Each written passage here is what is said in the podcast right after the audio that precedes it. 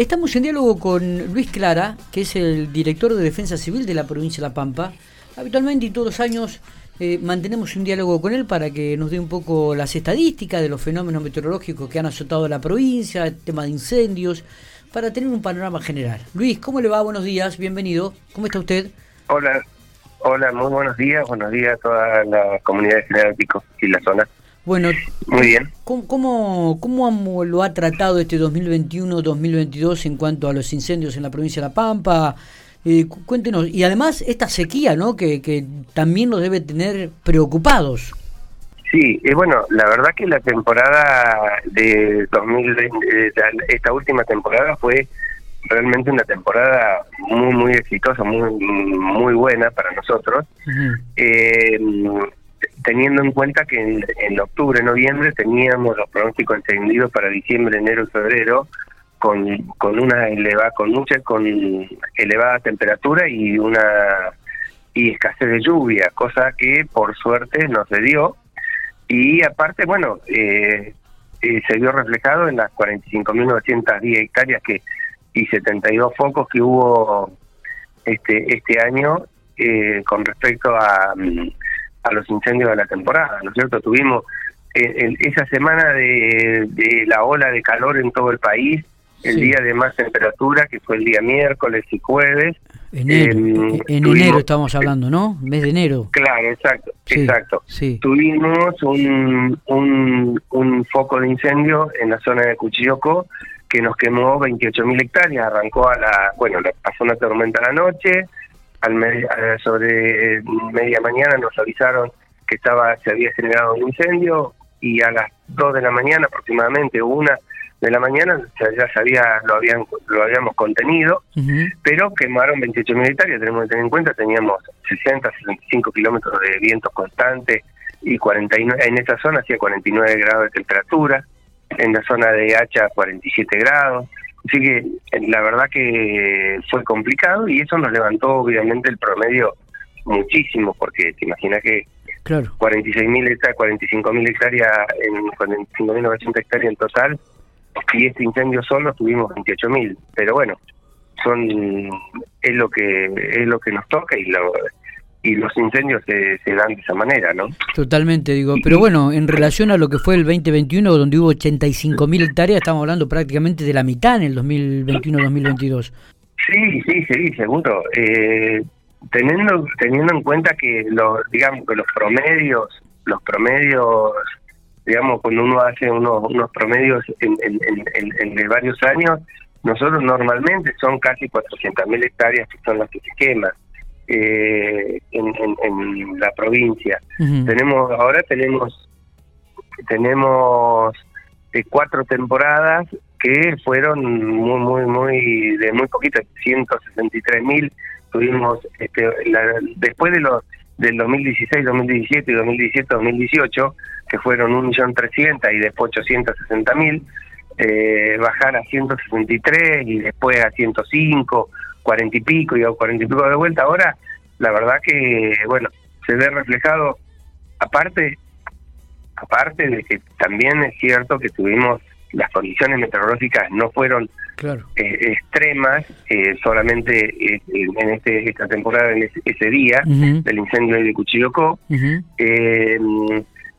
también se ve reflejado el trabajo que se viene haciendo desde el 2017 desde el 2016 va que empezamos a concientizar a la gente de hacer las picadas, ¿no? Claro, está, y eso y después el trabajo que hace todas las áreas de la provincia, eh, tanto vialidad, este ambiente con sus áreas protegidas, el acueducto, APE, las, y, y, el compromiso que han agarrado también algunos municipios donde para mantener la, la red terciaria y bueno también este, hemos trabajado en conjunto con Vialidad Nacional, los ferrocarriles, como para que se mantenga y cada cual cumpla con lo que tiene que cumplir y eso está bajando, este, ¿no es cierto?, la, incidencia. Sí, totalmente. No quiere decir que la carga de pasto que se generó este año y que se pueda llegar a generar, tenemos que esperar a ver qué pasa en la primavera con las lluvias, se pueda llegar a generar este año no sea una temporada, esta 22-23 no sé, una temporada media complicada, pero bueno, este, las condiciones se está trabajando, ¿no? Totalmente. Digo, ¿qué, y qué, es lo que más le preocupa? Esta sequía que se está este, en, estos momentos, eh, en la actualidad, hace mucho tiempo que no llueve, digo, también debe ser un, motivo de preocupación, primero, digo, y, y cuáles son los otros, las otras preocupaciones eh, por ahí que, que, lo tienen alerta y atento, Luis. Y el cambio, una, bueno, obviamente sí, esta sequía sí, sin ninguna duda. También esta sequía este, va a o sea, está generando que, bueno, que todos los pastos en este momento se estén secando y hay una carga importante. Y a mí, o sea, la verdad que eh, me gustaría, por ejemplo, que los productores hicieran mucho más cantidad de quemas prescriptas. Eh, eso eso ayuda un montón, tanto a la, lo que pasa que, bueno, por ahí la gente no, lo, no se limita a hacer esas cosas porque si tiene carga de hacienda, este, si quema y no llueve, se le va a ver, se ve complicado con los con los pastos, ¿no? Y, y si llueve mucho, se va a recargar de nuevamente el pasto de invierno y primavera para la temporada de verano. Y el problema, eh, si acá tenemos que, que, nos llega a venir en diciembre, diciembre, enero y febrero lluvias como nos vino este año, no hay que no no no tendríamos por qué preocuparnos a no ser cosas puntuales como alguna semana que podamos llegar a tener de condiciones extremas y, y después, este bueno, poder seguir trabajando, ¿no? Como venimos trabajando. Está bien, está bien. En eh, esto. Eh, este, y que la, la gente colabore. Claro, este también es un detalle importante, ¿no? Principalmente cuando eh, en los lugares de turismo, de repente que se encienden fuegos, que muchas veces no se apagan como corresponde, o eh, y, ante tanta sequía por ahí puede llegar a provocar un incendio que después se, se traslada y se transforma en, uno de gran magnitud. Eh, Luis, eh, ¿y después? Sí, digo, en, cuanto, sí. Sí, no, no, te, iba a hacer, iba.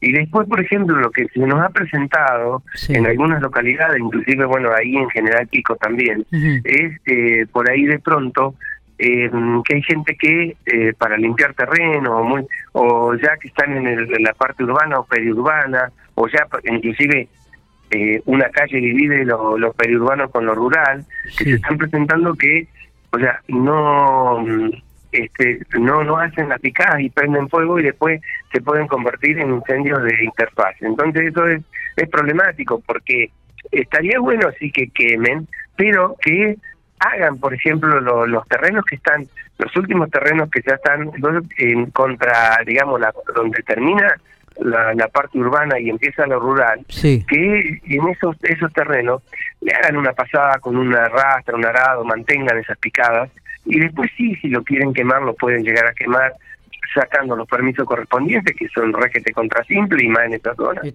hacer una planilla y, y, bueno, se le va a revisar y, y se pueden quemar. Entonces, entonces todos tendremos que tener un poquito de empatía con los demás, porque te imaginas que se prende por ya sea por negligencia o por o por un accidente o por un cable que se pueda llegar a caer de un eléctrico se generan esos incendios que después podemos lamentar, eh, no sé si víctimas, pero pero sí podemos lamentar pérdidas en la parte urbana, ¿no? totalmente, exacto, pérdidas materiales. Entonces eso eso eso la gente tiene que estar este tiene que hacer concientizarse en hacer las cosas bien y se pueden hacer y, y no tendríamos este los inconvenientes que por ahí se tienen presentando, ¿no? Luis, le, le, agradezco mucho estos minutos. Queríamos charlar con usted, queríamos saber cómo cómo venía el tema de la quema, este la cantidad de tareas que se ven quemado en este 2022 ha mermado realmente notablemente. Esperemos que el clima siga acompañando, que caigan algunas lluvias porque hay mucha sequía pero vemos que las cosas se están haciendo bien y que, bueno, por el momento está controlada la situación. Así que le agradezco mucho estos minutos este, y, nos estaremos hablando, seguramente. Sí, sí, sin ninguna duda. Y lo que tenemos que tener en cuenta, muy en cuenta, que es que el cambio climático hoy se viene dando en distintas provincias, se viene dando incendios en contrastación, o sea, en la época que no tendría que haber incendios, se están dando y todo se debe a que tenemos el cambio climático y que vino para quedarse y que cada día va, a ser este más complicado. Así que por lo tanto este, esperemos que, se den las condiciones como vos decís y este, la colaboración de toda la comunidad, ¿no? Es lo único que podemos llegar a, a mantener y controlar este este flagelo que son los incendios. Totalmente. Gracias Luis, muy amable por estos minutos. Gracias a ustedes.